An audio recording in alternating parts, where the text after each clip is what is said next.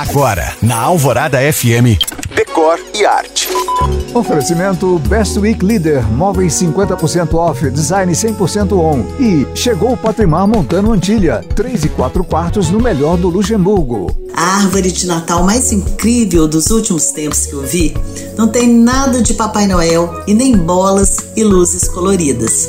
Essa árvore que eu achei maravilhosa tem simplesmente 3.800 clássicos da literatura.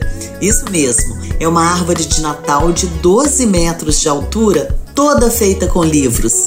A ideia de criá-la foi de uma das livrarias mais antigas de Londres, a Hatchards, e ela foi montada na tradicional estação ferroviária London St. Pancras. Subindo pela escada em espiral que vai contornando a árvore em 270 estantes, podem ser vistos vários livros famosos, como Uma Canção de Natal de Charles Dickens e As Crônicas de Nárnia. Mas o mais interessante para mim vem agora. Na base dessa árvore encontram-se oito cabines em duas versões quatro cabines vinho e quatro cabines verdes. Todas elas com sofá de veludo em capitonê e papel de parede com medalhões no mesmo tom, um decor muito, muito inglês.